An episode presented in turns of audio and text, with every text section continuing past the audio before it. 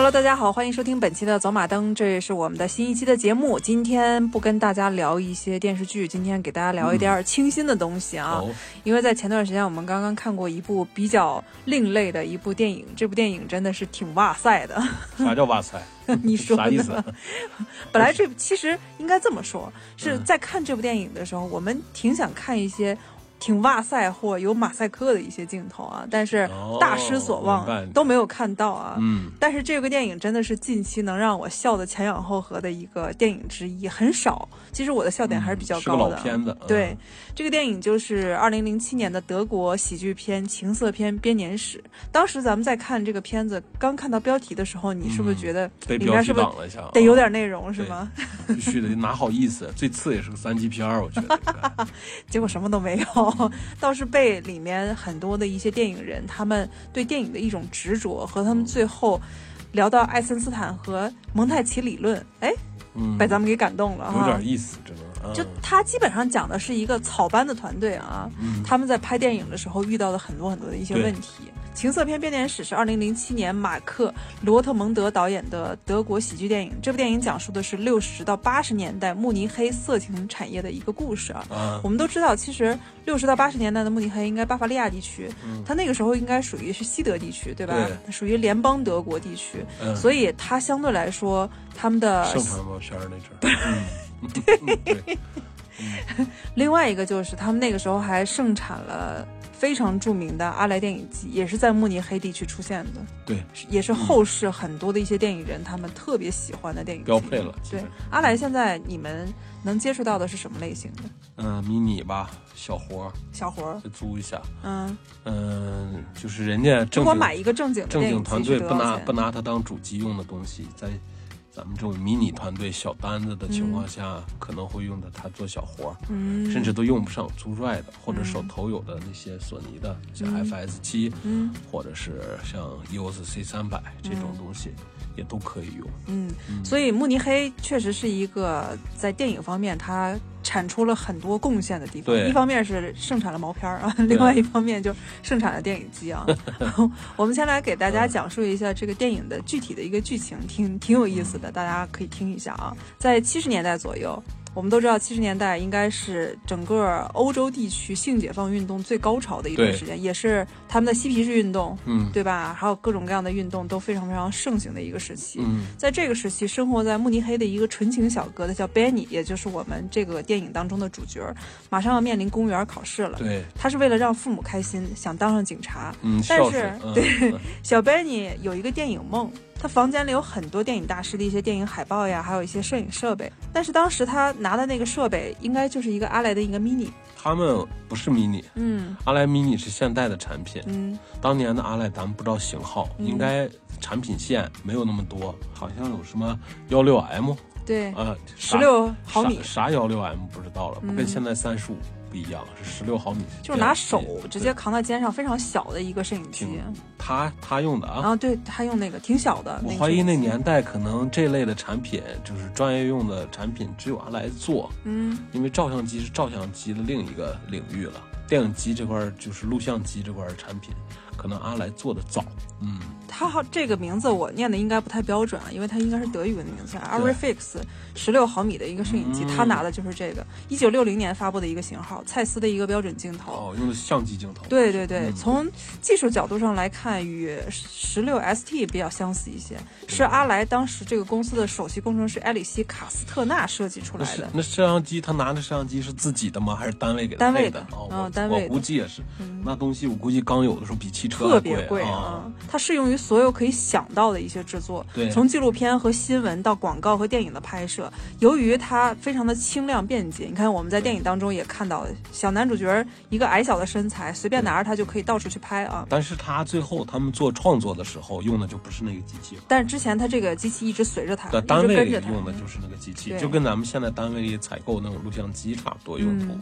你看这个摄影机，它甚至可以装在特制的公文包当中，特别小，特别便便捷，所有的摄影师都会喜欢把它带上。我感觉它就是啥呢？就是那阵那个袋子一卷袋子，多大，嗯，它外面那个壳子就多大，它就是它也就是它拍拍比那个带一些那个计对对对，它时的东西。嗯比带的大一点儿，也就是说它的快门感吧，就进进光那个门儿就是感咱们叫这光感光器材啥嗯。的、占比很少，前面一个安镜头的一个机身，完了其动力呢，我怀疑都不是电驱的，是手摇，啊，对嗯，带点手摇。的。当时库布里克还用过、这个，又没有电动，又没有啥，靠手摇。嗯。我估计其他就是机纯机械操作的迷你机子。嗯。这款十六毫米的摄影机是阿莱最受欢迎的设计之一，销量超过两万台。哎，那还行，嗯那说明他们的那个就在那个年代的销量两万台，嗯相当厉害了。他们社社会的整个产值水平挺厉害的。尤其是那时候，好莱坞还购置了很多它这个十六毫米的摄影机。我估计也是当那个移动机位做，对对，非常的便捷对对，做一些一普通的电视节目、新闻采访。嗯，六六十年代那阵儿，对。还有这台两摄影万台可是，真夸张。两万台在那个年代是特别好的一个。我现在都觉得阿莱现在这个年头，阿莱嗯的主要机型都卖不到这个数。我都怀疑它这款摄影机，由于是库布里克他们不是都用过吗？这款机型应该现在是收藏型的机型，应该是，嗯，很难买到了啊。这台设备，当时男主角就拿着这台设备，对，去为警局去拍一些他一些小规模的一些运动啊，去哦取证。就现场就是他当便衣执法仪，对对对吧？对体现执法仪的用途。结果嗯取证的时候他走神儿了，溜号了。为什么呢？是因为在现场有一个大学生有关性解放的一个集会运动当中，有个特别漂亮的姑娘叫 Lucy，、嗯她一下青春萌动，因为这个小男孩 Benny 他年龄不大，看到漂亮的女孩肯定走不动道了啊。那摄影机不拍别处，就拍那个女孩，对，基本上那摄影机都快怼到那女孩脸上了啊。是有点意思。对，而这个 Lucy 呢，作为激进的活动组织者，一下就看穿 Benny 应该是个便衣警察，一下过来就踢他的裆，大声羞辱他，开始打他。你看，嗯幸好这个时候 Benny 的哥哥 Flady 及时出现了，阻止了 Lucy 进一步的攻击，并向 Lucy 扯扯谎说：“哎，你不要打我弟，我弟不是便衣警察，我弟是电影学院的，嗯，正在筹备拍摄一部纪录片。在这个年代，你要是电影学院的话，那绝对是跟那些非常激进的青年们、大学生们是对一对的啊。对，Lucy 这个时候就秒变，认为 Benny 是他们的同温层。嗯，这个时候，Lucy 与 Benny 就开始结缘了。都特别可爱啊。你给讲讲阿莱是个啥东西吧？我看你好像了解过这个品牌的。阿莱这个东嗯西挺有意思的，我刚才不是也说吗？它是出现在慕尼黑地区，一九一七年九月十二号，由奥古斯特·阿诺德和罗伯特·里希特。罗伯特·里希特后期还去美国工作了一段时间，也为他嗯开拓了一些美国市场啊。在慕尼黑的 Tricken 大街有一个小铺子成立了阿莱。以满足他们兼容并包的一些各种兴趣，关键是他们，我看那维基百科上在写，他们俩在创立这个公司的时候，他们俩的法定年龄还没有到签合同的那个年龄，我这么夸哦，张都？特别小啊。那得挣到啥程度？那个是啊，你看现在我在要十五就会卖光盘的话，我挣多少钱？现在罗伯特·里希特好像还活着呢啊。嗯，正如他们的名片所言，就是精密机械、电子设备、弧光灯、电影器材、胶片冲印、摄影机操作和投射设备，他们都会有。你就是现在阿莱的灯具都不便宜，都是经典的嘛，嗯，也是标配。说白了，但是效果就是好的。嗯，是呢，是呢，而且主要是啥呢？你你就是说拍一点小型到中型的，不用说是迷你型的，嗯就小型到中型的项目，大家是啥呢？演员都有档期，嗯你别看你是拍广告是是什么剧，呃，剧还好一点，尤其广告片儿都有档期。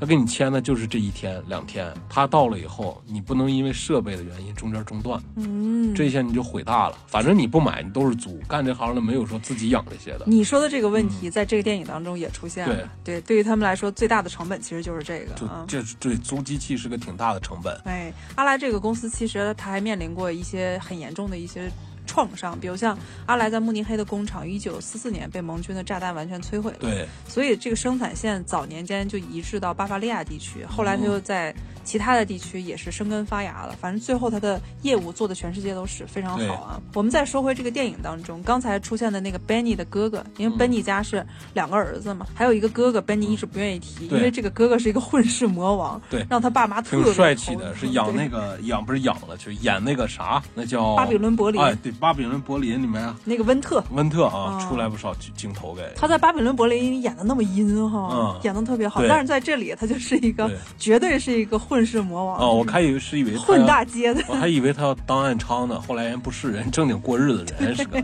就是那个性格，对，就是一个比较浪的一个人啊啊。。从小不学无术，有小聪明，但是没有大智慧，没少给家里找麻烦，常年不知所踪。所以小 Benny 就觉得我这个哥哥还是不要算了啊。这回突然出现，Benny 就知道完了，我这哥来了，肯定没有好事儿。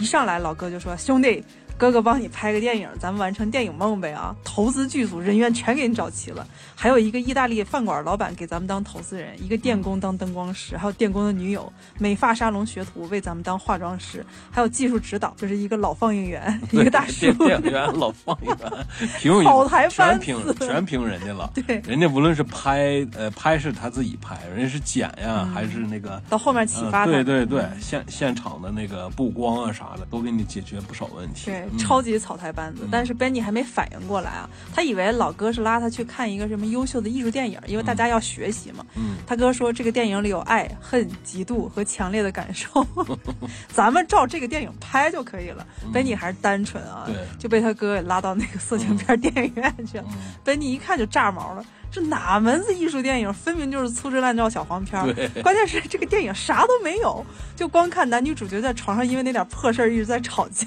你知道吗？就整部电影，你就可以想象到，在性解放的一个初期，大家看到这类电影其实也挺开心，对对吧？因为没见过大世面嗯嗯。感觉到受到侮辱的本你没看完就愤然离场，对一方面马上要面临警局考试，因为他怕因为这件事儿让他考考警队刷下来嗯嗯，他是见习的嘛，毕竟是。对嗯另外一方面就恨自己老哥，我咋这傻又被我老哥给骗了啊！嗯说拍说拍电影就拍，嗯电影哪有那么好拍？就是最后他还有一件事儿特别难以启齿，就是自己还是个处男，根本不理解男欢女爱这个特别庞大的宇宙到底里面都有啥，嗯，贼单纯。哎，我一定要说一下这一点。你看那个演员演 Benny 那个演员，对对汤姆希林，他在里头演的真的像一个小处男，对吧？对特别局促，那个眼神嗯特别干净但是这个演员他在演这个电影的时候已经有一个儿子了。哦，我还以为他拍了不少毛片儿。没没没没，他是他是一个童星，哦所以你就看到他演的特别好，哎，真厉害，对吧？嗯演的那种的青春的、局促的、非常单纯的那个样子，对对对挺像回事儿的超好。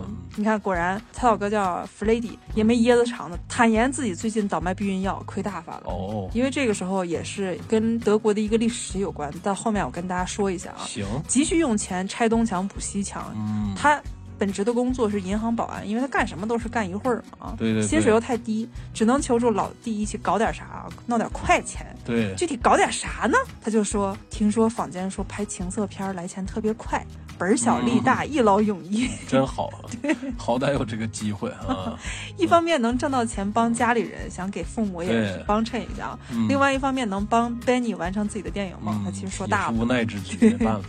嗯，本来 Benny 他其实想跑的啊，但是嗯。耐不过，你看团队成员每个人都那样热辣辣的看着 Benny，对。再加上老哥那三寸不烂之舌，他也就答应了。对，大家积极准备，首先就看一部真正的爱情教学片，那个教学片。真是教学片，这真是官方认证的性教育纪录片，不是毛片儿，真是教学片。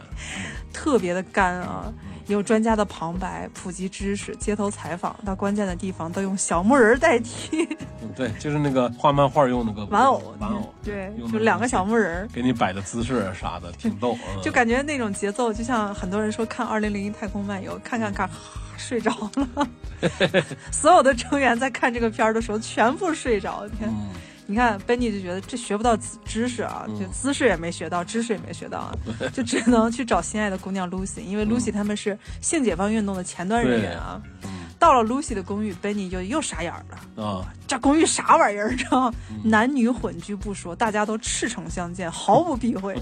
这个时候，小处男 Benny 那个眼睛，哎呀，我应该往哪儿摆啊？不知道该往哪儿看了。嗯，这个公寓被大学生命名为公社，这也是跟当时慕尼黑的一个运动有关系。对对，他们那儿嗯闹的东西，对。嗯闹的什么什么，而且还有一个听那个北京电台的，对。然后喜欢对对对。毛主席的一个人啊，挺有意思的。嗯，对对对，露西还没发话，他室友就有一个金毛男子啊，嗯。就开始考验 Benny，看他是不是同温层。这。家伙能听懂中文，我还就听红话，他听不懂中文，他就是听过红话。他就要那个劲儿，对，就要那个范儿。他闹的什么闹的什么党嘛，也是听那个劲儿，嗯，那个时候，那个金发男子也是个激进分子啊，就问了 Benny 一套关于婚姻制度的一些方法。嗯还好 Benny 他是见习警察，对特别了解他们这一套，就一下蒙混过关了。嗯，说明来意之后，就 Lucy 就心知肚明，拉 Benny 去一家婚姻介绍 咨询所。嗯，这个段儿把我给笑喷了都。哦，里面有个贼保守一个大妈，你看长得就一看常年特别保守的啊。嗯 Lucy 跟 Benny 他俩不是就假装情侣和夫妻嘛？啊，Lucy 就扯谎说自己最近犯了一个怪病，叫花痴，每过一段时间就得换其他国家的伴侣，还必须得是其他国家。他国家，你从这点就可以看出对，啊就但但是从我们从一个侧面就能看出来，那个年代的慕尼黑就跟当年的柏林一样，就二战之前的柏林一样，非常的开放。他们在这个区域可以见到各个国家的人，因为它是联邦德国嘛，跟那个时候的民主德国不一样啊。对，而小 Benny 就装作自己很受伤，说你你每次换那么多国家的一些伴侣，那难道我是最后一个吗？啊，导致这个导师大妈当时就被雷的雷糊了，已经、外焦里嫩，还得强装镇定说，那 Lucy 你是干啥的？Lucy 说自己是缝纫工，然后大妈说哦，缝纫工。你的腿部的那个重复的按压动作，会让一个清纯的少女变成色情狂。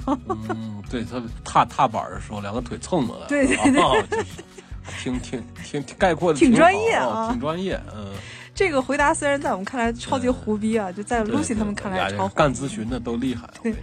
但是给 Benny 带来一个巨大的电影灵感，剧本说来就来了啊！他的剧本就说，清纯的少女丽塔，由于她是一个缝纫工，哦踏着缝纫机变成了一个色情狂。你看，特别有噱头。你看，在 Benny 找到剧本灵感的时候，他老哥也没闲着，在路上就勾搭了一个开酒吧的熟女。哎这个熟女是有家室的。这段就是跟泡妞搭讪那个技巧，嗯这应该好好学学。不过这个法律风险太大，但是真但娴熟。那个年代还可以啊嗯真真娴熟，嗯真了不得。对，他是利用了一个 Benny 的身份去嗯勾挂了一个熟女，但是最后两个人还走在一起了啊。对，他以拍摄电影和帮助照看熟女的女儿，因为他那个女儿特别叛逆啊，嗯说我来照看你女儿为理由，拿下了酒吧仓库的使用权，顺便充当常年不举的男主角。嗯，但你也想整整他啊嗯？拍摄点有了，设备有了，人员到齐了，就差女主角了。本来一切特别顺利，但是因为女主角拍摄电影又陷入另外一种困境了，嗯，女主角还挺漂亮，嗯，是个意大利女神啊啊，。嗯，女主角是意大利餐馆的女友，纯意大利人，风情万种，有点演过啥这个东西？她演过的片儿儿你基本上没有看过。毛片儿呗，不是，就是那种爱情电影、情色。带动作不？对，哎，那就没看过，咱正经人念书人。但是他那个感觉有点像莫妮卡贝鲁奇。你在刚看的时候，你也以为是莫妮卡贝鲁奇，对对吧？对对，就非常的风韵，特别漂亮啊对对。她当时他还不会说德语，嗯，只会背德语的菜单，演员就不会德语，不会德语，他是纯意大利人那啊。真会凑，嗯，对，这样前期的拍摄基本停滞，还是 Lucy 特别聪明啊，让吉娜就背德语菜单，因为吉娜毕竟是过来开那个意大利餐馆嘛，德语菜单还是能背下来的。实在不行就一二三四五六七，这有点像我们说的当时那些流量鲜肉和流量小花旦对他们干点事儿啊，跟咱们是一脉相承的，对因为他们后期还会配音嘛。对。但是光这一关过了，培养演员感情又有点困难，收声还是挺困难的。那个时候吉娜好不容易把自己的那个情感孕育出来了，嗯在那儿哭呢。结果哎，到真正拍的时候，她说我没情感了，我哭不出来了。这样大家都觉得很难搞，只能拿底下在这削洋嗯小葱。小剧我就跟他晚上削一盆洋葱对，，大家全哭了啊！嗯 胶卷又不够用，然后这些钱又用完了，就导致他们拍摄再次停止。对，关键是最要命的是，吉娜才知道，嗯哟，我来拍色情片儿，就勃然大怒了，然后又跟意大利老板吵架，老板又因为他是个妈宝男，他拿不出钱来。嗯本来后期应该还能拿出钱，但他妈知道你乱花钱，就把钱给控制起来了，大家嗯就不欢而散了。这个时候大家不欢而散，导致每个人还挺失落的。对呀他一开始嗯是干一个特别胡逼的一个啊工作，但是后来发现，哎，这工作好像还挺能完成自己的梦想的哈。这个时候，老哥他弗雷迪又出现了，又是他他那坑钱老哥，只能坑钱不会吐钱的弗雷迪，突然拿几张大票，好像是一万马克，嗯，一万马克超，这个钱超大了啊这个钱，嗯，能支撑到把电影拍完，还能把后后期的物料什么的全都弄出来啊，挺大的。撑到上映没问题。对嗯本尼就问弗雷迪：“你那钱哪儿来的？”弗雷迪就说：“我我我借的。”但是本尼就心里就感觉嘀咕，因为他哥嗯，他那个本性知道绝对不会借的啊，没有没有任何授信额度了。周围人也不可能借给他这么大额的钱啊。但是那个时候本尼他因为着急拍电影他说那就算了，我先没时间撬开你的嘴，我就先出拍电影吧。正在他拍，因为后期有很多很多困难嘛，放映大爷这个时候又出现了，就说你们还是看看书吧，多学学文化，还是对拍电影有好处。就拿出了一本神书，叫爱森斯坦的蒙太奇理论。嗯对那个非常著名的前苏联的爱森斯坦啊，啊，本尼拿到这本书如获至宝，如拿上了武林秘籍，开窍了。通过爱森斯坦剪辑理论，电影进入一个新的篇章，困难变得特别的顺，一切都顺理成章。大家集思广益，通过自己的想象力，把火车呀、烟花呀。还有那些邻居咒骂的一些镜头，全放入电影当中，剪辑嘛，形成了一种性隐喻，无心插柳啊，让一部情色片变成一部精彩纷呈、富有创意的艺术片。吉娜在胶片用完的时候，她不是在那踩踏板吗？也是完成了自己特别清新不做作的一个表演。对，正好一下，哎。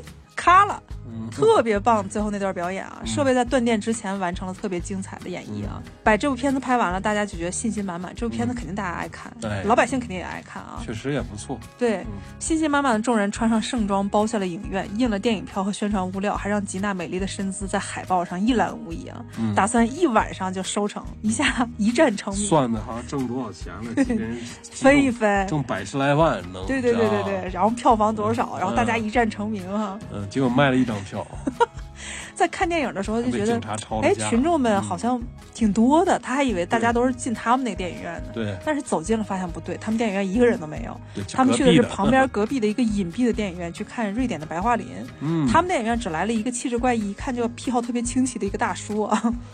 他们就说不可能，我们拍这么好的片儿，怎么没人看呢？他们就气鼓鼓的跑着去看，我们要看一下瑞典的白桦林到底是什么东西啊！没想到瑞典的白桦林挂着羊头卖狗肉。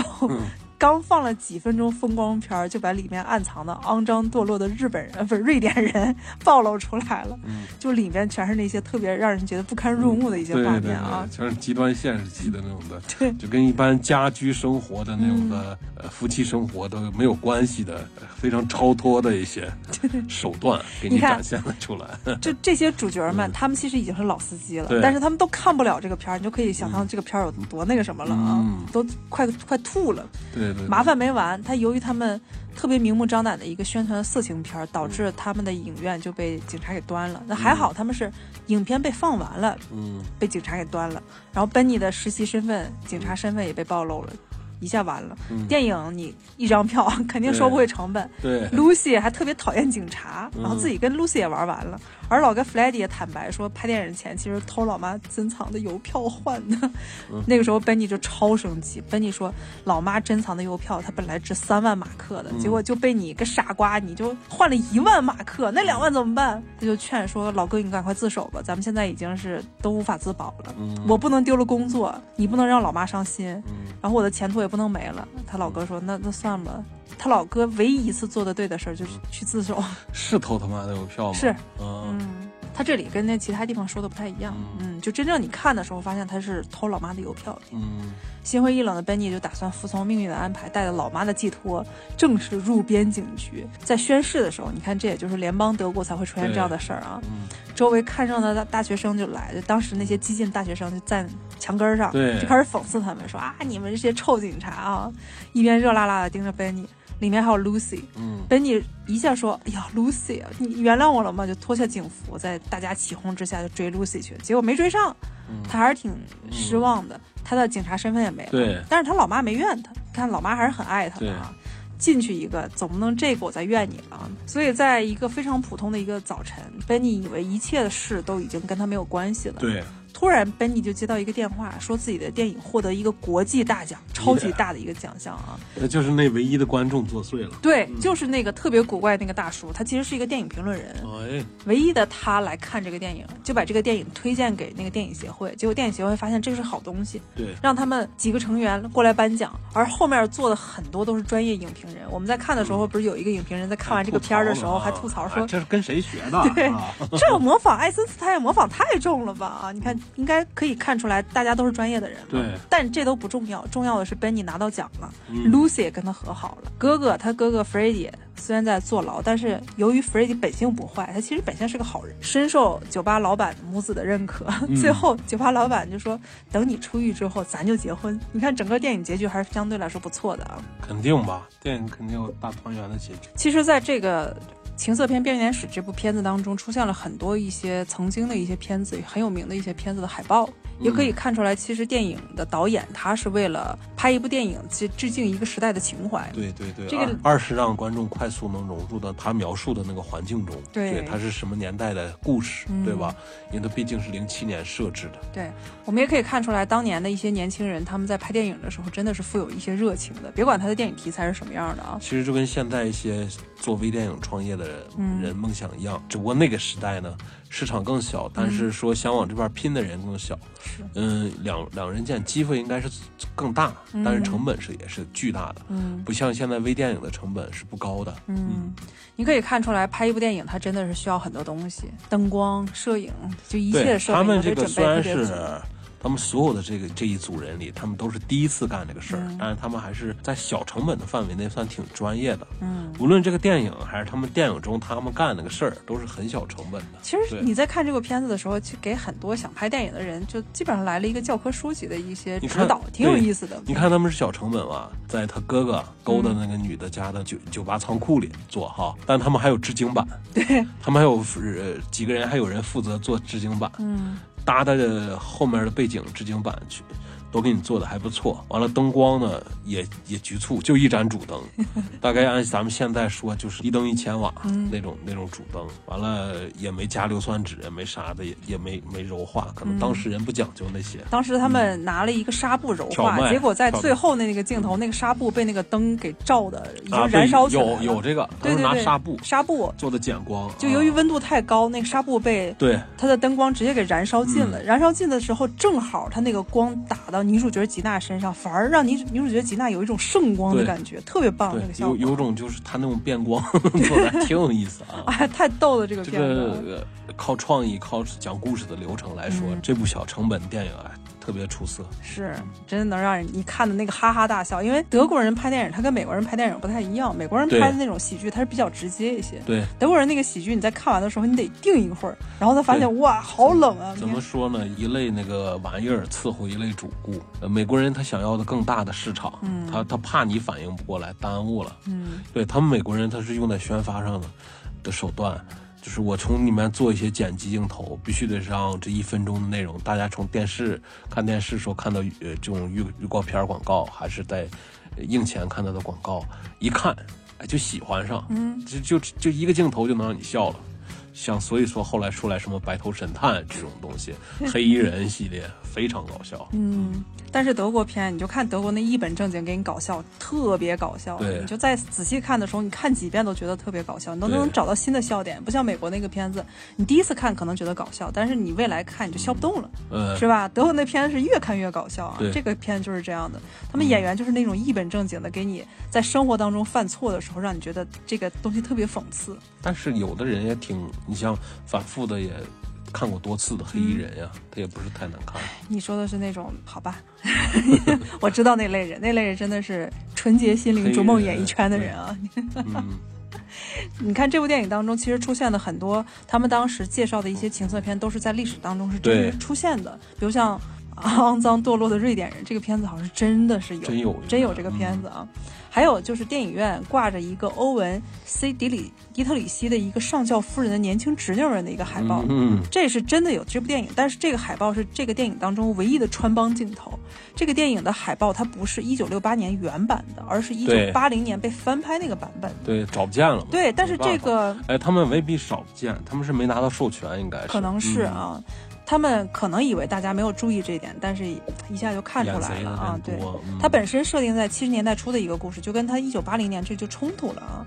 我们介绍一下这里的这些演员吧，演员都是现在德国顶梁柱式的一些演员，比如像男主角 Benny 汤姆希林，他是现在德国最受欢迎的童星到青年男演员，对，他演的片子真的特别多啊！这些片子它不光涵盖的是德国一些经典影片，还有一些美国的片子都有它。一个是非常著名的，就我个人非常喜欢的多纳西马斯克马尔克的无主之作，嗯。这个人之前拍过好像是《窃听风云》窃听风云，对。哦。啊，《窃听风暴》好像是，哦，窃听风暴，嗯，就是一个关窃听于德国风暴是不是来香港串了一圈儿？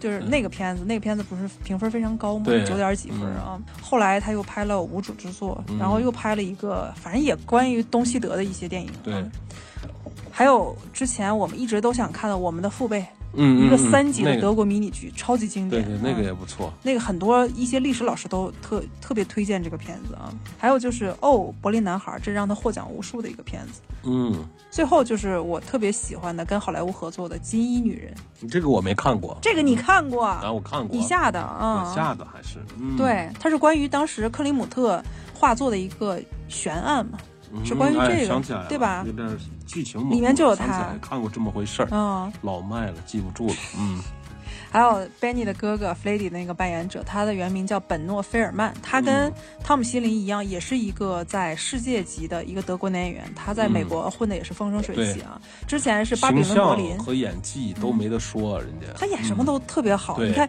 演阴险的温特演的嗯。超级好，你在这里演一个傻帽，演的也特别好、啊。对巴比伦柏林第一季到第三季，他都奉献了非常精湛的演出啊。嗯，有很多人在看这个片子、回望这个片子的时候说：“温特，原来你是这样的温特。”就很多人发出这样的感叹啊。还有美剧《汉娜》第一季也有他，嗯当时跟米拉乔沃维奇和皮尔斯布鲁斯南一起合作的《幸存者》这个大烂片里，当然也有他了啊。哦，活儿不少接。对，嗯早年间的《汤姆·索亚历险记》，还有德国非常著名的一个片叫《圣诞快乐》，嗯，也有他。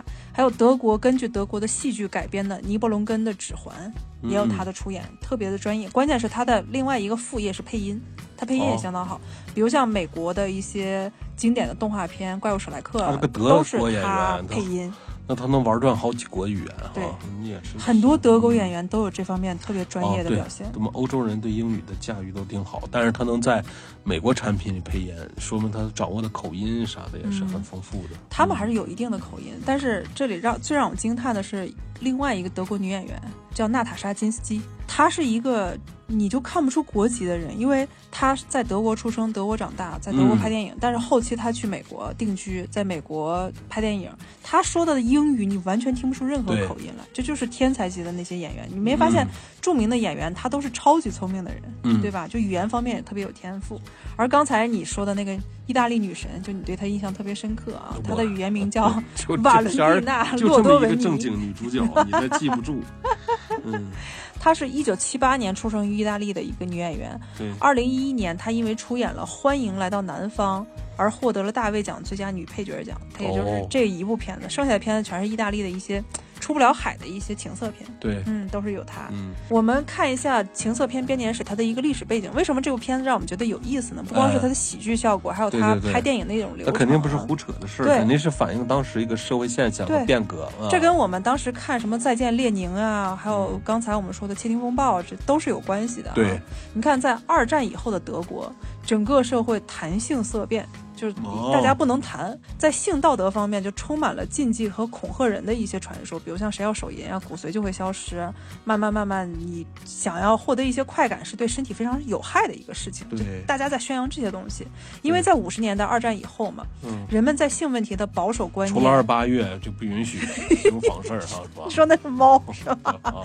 嗯有原因的啊，因为在战后德国，有道理，有道理。对人们期望通过明确的性别角色分配和建立和睦的家庭，使生活尽快步入正轨，哦，是因为这个啊。当时美国其实也有这么一段时间啊，嗯，人们期望过一种循规蹈矩的生活，厨房是女性的专属天地，贤妻良母是他们的天职，而男性则是劳动第一线的拼搏工作者。战士是工人，对嗯，因为也不打仗了嘛，大家马上要恢复社会秩序。当时性和爱情这些话题是公众的一个禁忌，甚至大街上接接吻是不被允许的。光他们六十年代的话，就连像咱们东方那边也是这个情况。对，嗯大家都是有一些相似的东西啊。嗯但是你看，刚才你说六十年代咱们这头是这样的，嗯但是在一九六零年的八月十八号就出了一件大事儿，出了件什么事儿呢？避孕药出现了。嗯，避孕药投入美国市场，一年以后引入德国。一九六一年，德国制药公司先领。政治对经济的干预手段这么薄弱啊？当相当薄弱，联邦德国嘛。嗯当时先灵公司，也就是现在的拜耳制药的前身，对，推出了避孕药。你看，在一九六一年、一九六零年出现避孕药，六一年就马上引进德国，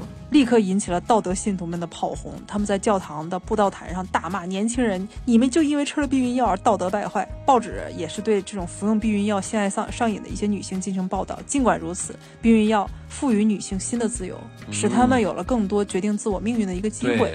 这就对直接引发了后期一九六八年的性自由、性呼吁的那些运动啊。嗯，这个时候他们的思想保守就开始松动了，诞生了避孕方法，不仅使男女对性行为失去了恐惧，而且推进了妇女运动解放的一个运动的开端。因为女性掌握了生育权的主动权，她们可以去大学，可以去职业培训中心，而且可以进入职场，嗯，有了自己的前程。在六十年代中期，这场性革命整个席卷了整个德国，而且有一个导演叫库勒，他在一九六八年的时候拍摄了一个性启蒙的影片，叫《爱的奇迹》，哦，讲述的就是夫妻之间的一个性生活的故事啊。我没看过，我们也没看过，这就考古片子嘛啊。对。但是这个片子就让。中学到大学的性革命进入进进一步的一个升华了嘛？嗯，而且公社就出现。你看，在电影当中，他也说他们有一个公社，公社出现，年轻人建立起了一个所谓的公社，他们就是未婚同居，频繁更换性伴侣。著名的就是一号公社，这是一个在世界上都非常著名的一个公社啊。一号公社成了反权威运动的一个种子。他们当时有照片儿，那个照片就是几个人，男女都是光着身子，背对着墙，而不是就是背对的镜头，他们都面向墙壁。嗯。有一个小孩儿站在他们旁边，就开始好奇地看向镜头。就这张照片在世界上引起轰动，而且这张照片引发的就是对新日常生活模式的性解放运动的一个开端。嗯嗯，西德搞这些行为艺术特别多，确确实确实。法国搞电影，然后西德就搞这些性解放运动啊，搞行为艺术。但是他们也是被美国影响的嘛啊。关键是他们这一代人啊，就是有一个特别特别重要的贡献，对咱们现在世界有一个非常重要的一个贡献，不光是他们的性解放运动啊，嗯，还是他们的父母开始让孩子对自己直呼其名。嗯、我们现在看到欧洲，他们自古的不是不是欧洲的那些父母跟孩子们之间就非常平等的一种交流，是从这个时候开始的。还大人管孩子叫什马先生，对，孩子也有时候还会说父母说名字，对，如果父母比如像父亲叫什么 Johnny，嗯，直接孩子就跟 Johnny 今天过得怎么样？嗯，直接大呼其名，就像以前说 Father。这是不是他们的社会需要他们这样？对，嗯，这也是性解放运动的带来的一个功绩嘛啊！而且在一九六九年，中学开始在生物课上教授性知识，性教育电影《赫尔加》问世，学校和班级为单位组织学生去电影院观看。嗯嗯。思想激进的一个同性恋导演叫冯普劳恩海姆，他不是那个冯布劳恩啊，是第一批公开展示同性恋的电影人之一，所以他这个也是一个同性恋电影的一个开端。哦，那年代真是个动荡的年代。你看那个时候还是由于他们看到就美国他们那个美国梦特别多嘛。那你说说美国的这个啥情况？是因为当时在二次大战之后，他们也是捡美国的东西嘛。哦。但是也不不能说是捡，那是侮辱他们了，也是一个革命的风潮。你想他们在六七十年代的那个行为艺术，西德就特别走在世界的前面。对，而东德那个时候就相对特别保守了。嗯，在整个柏林墙一九八九年倒塌之后，东西德合并之后，东德才发现，哎呀，你们西德人怎么每天过得这么好？你们还有香蕉吃呢。西德人这个在文化艺术上了贡献特别多。在当时我看的那个无主之作，当时他们不是也讲，男主角也汤姆希林扮演那男主角，他跑到西德之后，他的艺术才迸发出来。因为他在东德的时候，他一直觉得我的艺术当中少一些什么东西。到这在东德的时候，老师就教他画什么，就是相当于画那个工人有干劲儿，对对吧？就是主旋律宣传画，就咱们小时候捡的哎三五毛钱背后画那些东西。对，但对于一个真正有艺术天分的一个人来说，就总感觉少点啥。那到了西德，老师就是让画你想强烈感受和表达的东西。对他一开始也迷茫了，不具体的教你你应该画什么什么东西，就发挥你的潜力嘛。对，你的创作路线是什么，都不干预你，就让你迸发自己的东西。你看，就像那个倦怠社会上说，就是很多的艺术和创意，它是通过很多留白才产生的。就人在发呆或者人在休闲的时候才会产生出来。如果你把这个人禁锢的特别深，你不让他干这，不让他干那，就是每天让他去干一件事儿，他绝对干不出来一些很很有创意的东西。结账的锅。他们 在西德画那些东西，能不挨饿呀？当然。对啊，你在东德的话，你是组织也好，学校也好，单位也好，要求你画那什么东西，就像人家，呃，丹青老师是吧？早些年。因为那些事儿，那那那得吃饭呀！你不吃饭不行，没人结账。对，所以我就对，就当时为什么美国那个时候会产生这个风潮，我特别的好奇啊！我就稍微查了一下，是第二次世界大战之后，美国人迎来婴儿潮。这个我们都知道，这个在影很多影视作品当中都出现了。关键是这个婴儿潮，它不仅带来了很多嬉皮士运动，因为新一代年轻人他跟当时受经济危机影响的那那一代父母不太一样，那一代父母认为，哎呦。物资物资总是缺乏的，觉得吃饭是很重要的。对，但是对于新一代的人来说，他们不缺这些东西，他们觉得生活非常的安逸，所以他们想要一些更精神上、形而上的一些东西。嗯，这个风潮不仅影响了德国，让整个欧洲刮起了性解放运动。意大利不是也受影响？我们在看《我的天才女友》的时候，他们不是也在讲一九六九年的一些事儿嘛，对吧？对，在这个时期，美国就带来了运动，还有就是它的科技飞速的风筝，按钮电话、立体声收音机、电热毯、烘干洗衣机。空调、速冻食品都是让你马上就能获取的一些东西，对，都是在五十年代出现的。关键是这些发明不断问世和普及，逐渐成为中产阶级的生活必需品。听了半天就是个电动机的那个呃变革，关键是它解放了很多人。压缩机的那个。对啊，他解放了很多人，他解放了很多家庭妇女，她不用用手每天去洗很多东西和烘干很多东西，对吧？冰箱啊是压速冻食品，她不用每天为孩子做饭发花那么多时间，都是机电领域的革新带来的，一个一个活儿带来的。嗯，而且那个时候美国又登月了，GDP 的上升，美国一登月，美国梦正在实现，导致整个欧洲地区觉得我们也可以到达我们自己的一些梦想。对，其实这个也隐隐的导致后期的柏林墙的倒塌，对对吧？都是有关系。让美国这个登月方的也是，是吧？我们在说，在我们的标题当中，其实也写到啊，就是。蒙太奇理论，当时在看电影的时候，如果你要是不学电影史的话，肯定觉得，哎，爱森斯坦是谁？为什么要说他的蒙太奇理论，不说其他人的一些蒙太奇理论？这个现在怎么说来说，这行必须得知道的一个技法和知识。但对于不看电影的人或不了解电影的人说，蒙太奇是一个非常陌生的一个概念啊。先跟大家普及一下，当然我们不想跟那些专业电影人去班门弄斧，认为人家都知道了啊。对这个东西，大概介绍一下，它就是现在我们看到的所有那些电影剪辑都来自当年的蒙太奇。关键是这个时候，我不说它的概念，在一一八九五年出现诞生电影的时候，就是《火车进站》，卢米埃尔兄弟他们在拍这些东西的时候，因为完全没有剪辑，因此他们这个东西在流传一段时间之后，很多法国人就觉得这个东西我看的。挺没劲的，我为什么要看一个常规的画面呢？后期有一个人叫艾德温·皮特，他便借此创作了电影剪辑，初期的一个电影剪辑，但是不是那个蒙太奇啊。嗯，在后期有一个人叫戴维·沃克·格里菲斯，为电影艺术建立了一个完整的体系，把蒙太奇理论进入一个真正的体系理论啊。对，这个理论但是还比较乱，出现了一个人是苏联的谢尔盖·艾森斯坦，这个人太厉害了，我在教很多学生的时候都提到过他，而且很。讲了很多东西，当然我们今天的节目不是讲课啊，就大概跟大家大概介绍一下，他提出的蒙太奇理论是很多种蒙太奇理论，嗯，非常详尽啊。比如他就主张一连串分割的镜头重组的方式，对，创造一个新的意义。对，在这部电影当中我们也看到了，例如爱森斯坦自己导演的一部非常经典的电影，在整个电影史上都是特别重要的一环，就是战舰波江金号，也叫波坦金战舰。我都没看过。你应该看过，我带你看过。嗯，黑白的，是一个片段，现在你在 B 站上都能看到。它里面出现了一个敖德萨阶梯。嗯嗯，就是很多的一些苏联的士兵的，不是他，当然他讲的不是苏联的士兵了，他讲的是当时沙皇俄国的那些士兵啊，在残害老百姓的一个故事。从他那个阶梯，对，从他那个阶梯上一直往下走，然后老百姓仓皇逃跑的那么一个镜头。他用这个敖萨德敖德萨阶梯创造了很多的一些剪辑。嗯，这个剪辑里面包含一百五十五个剪辑镜头，平均一分钟有二十二个镜头。对。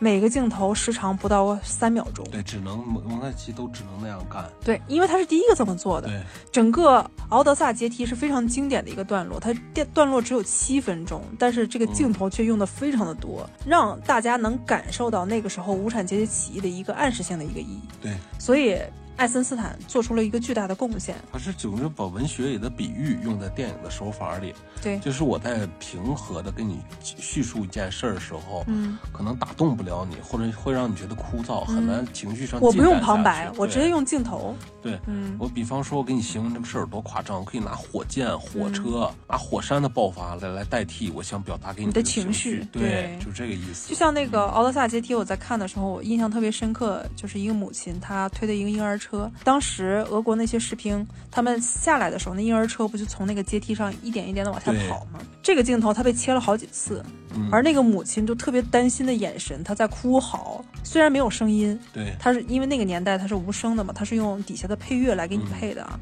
虽然母亲的哭嚎咱们是听不到的，但是他通过不不断的剪辑，不断的用士兵的脚、婴儿的推车。母亲的仓皇的脸不断推进，母亲仓皇的脸，婴儿的推车不断的往下走，士兵的腿还有士兵的机枪，就给大家营造一种紧张感。我们都想知道这个婴儿车最后怎么样了，我们都在为这个母亲担心，也在为里头的婴儿担心。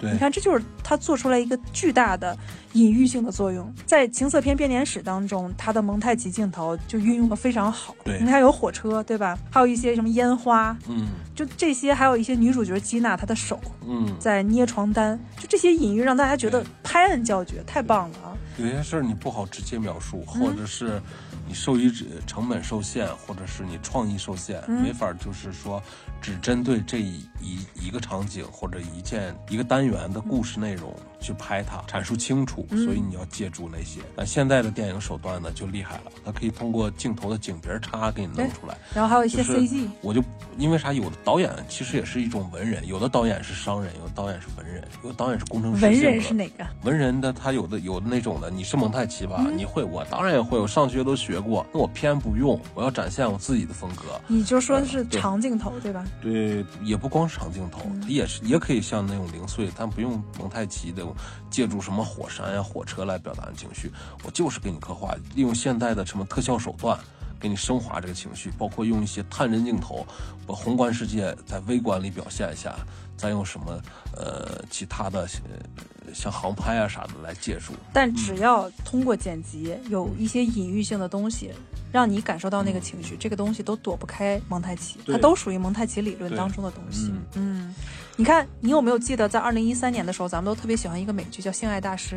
我好像看过，但是忘了，时间太长了。对，《性爱大师》那个情呃节你讲讲估计忘了讲一，个这个主人公在研究，就是人身体的秘密，对对对对，对研研究这个纯医学方面的东西啊，名字叫《性爱大师》，也是我们想看一些特别现实级的东西，对但是发现啥也没看见。呃，以为是演臭流氓，它是个医学片儿，知道吗啊对？是一个医学研究片儿啊。嗯它里面最精彩的就是它的片头，嗯它那个片头几秒钟，但是它那个片头里面出现了什么火车、香蕉、菊花、方尖碑、苹果、蘑菇、嗯钥匙孔、台球案子、火箭、火山、男男女女手部跟脸部的一些特写哎。它这个特写，这段贯口来的，真厉害。我在情色片编年史看完之后，我一下就想起来二零一三年《性爱大师》那个片头。，对，那个片头跟这个情色片编年史他们里头演那个电影的东西真像。嗯我怀疑《性爱大师》他那个片头就是源自情色片编年史里面那个电影一些片段。这个创意勾搭的，对绝对是有关系的啊！对，因为里面那些东西太像了，但是他们做的都非常精彩啊。蒙太奇理论到后面，它有还有一个库里肖夫，嗯这个也是我在讲课的时候讲过，它里面非常著名的就是库里肖夫实验，他把那个蒙太奇升华了一下。它里面库里肖夫实验怎么讲的？说拿一个人，比如像一个女孩的一个固定镜头，对，它可以无限的伸展出无限的其他的镜头，它凝视一样东西，你下一个镜头剪切一盘菜，对，让你的情感感觉就是这女孩饿了。嗯但如果剪切一个小宝宝的脸呢，就认为哎，他认为这个小宝宝很可爱，他的情绪在不断的随着他下一个镜头在变化的，这就是他的实验目的。再下一个镜头呢，如果是一个杀手拿的一把枪在对准镜头呢，你就会感觉到危机。正在逼近，对你开始担心这个女孩。但是再下一个镜头呢，如果他在看一个已经逝去的人的话，嗯你就会感觉周围很阴冷，你就会嗯对他的感情非常的感伤。嗯库里肖夫实验说，你的每一个镜头虽然看似它完全不相干，但是如果你用自己的艺一些艺术手段把它拼接在一起的话，它会产生一种感情的流动。对这就是库里肖夫实验，他又把蒙太奇镜头又是一下升华了。嗯那你们影视工作嗯当中也经常用这些东西吧对？但是你们好像很少用蒙太奇哦。也用，嗯，怎么说呢？你像你接一些小的那个呃广告创意或者纯 CG 的活儿吧，动画三 D 的东西，你需要借鉴好多不是超人的那种作品啊，是借鉴人灵感。到时候你会想用什么东西来表达借喻？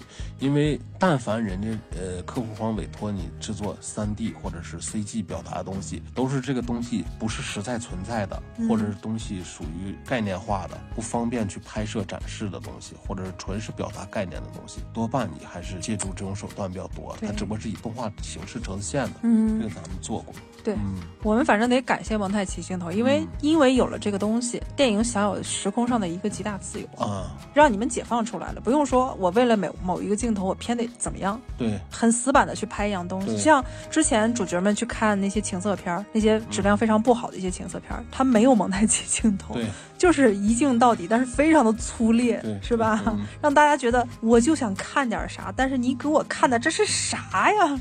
对，这样的蒙太奇镜头让实际生活当中的一些时空完全的完美的切割在了一起，对对对吧？我们好看一些影视作品都会出现的。所以大家如果想拍电影的话，如果你有这个苗头的话，或者想对电影有一些稍稍的了解，电影制作有一些了解的话，嗯对，我推荐大家去看一下这部电影。对对对，这个尤其这种小活儿，三五个人成行的，哎，这种小活儿，呃，在你极有限预预算，而且又特别专业的流程的情况下，它是个整个拍这部电影也好，还是个电影里讲述的他们拍电影这个故事也好，是非常不错的。特别流畅。像这种拍这种的讲述拍电影的小故事，拍这种低成本电影小故事，他这个就不错，比那个谁彭先生拍的那个什么彭先生，什么丙侠是吧？哦哦哦哦，不方便说那个不方便说，不那是瞎胡闹的东西。嗯，他这个还是不错。是，但是人家彭先生现在也做的比较艺术一些，对对对，嗯，嗯还是挺不错的啊。这部片子是一个，嗯，它的整个电影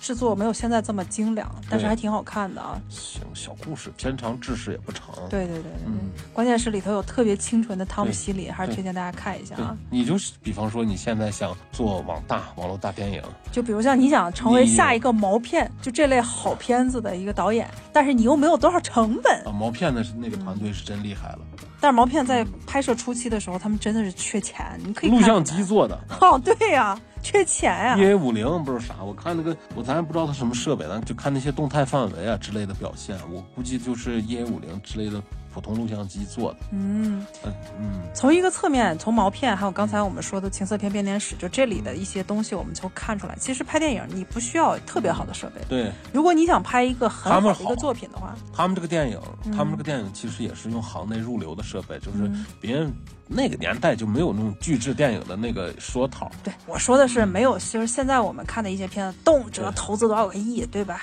对。有很多很专业的设备但是你拍不好，这就是个问题。百十来万、一百多万的小成本嗯。项目的话，他这个伺候这个这个活儿的流程，还有他用这种创意解决的方式，是是应该是你你照这个路线发展的，嗯不能就是说在预算很有限的情况下去想特别大的事儿。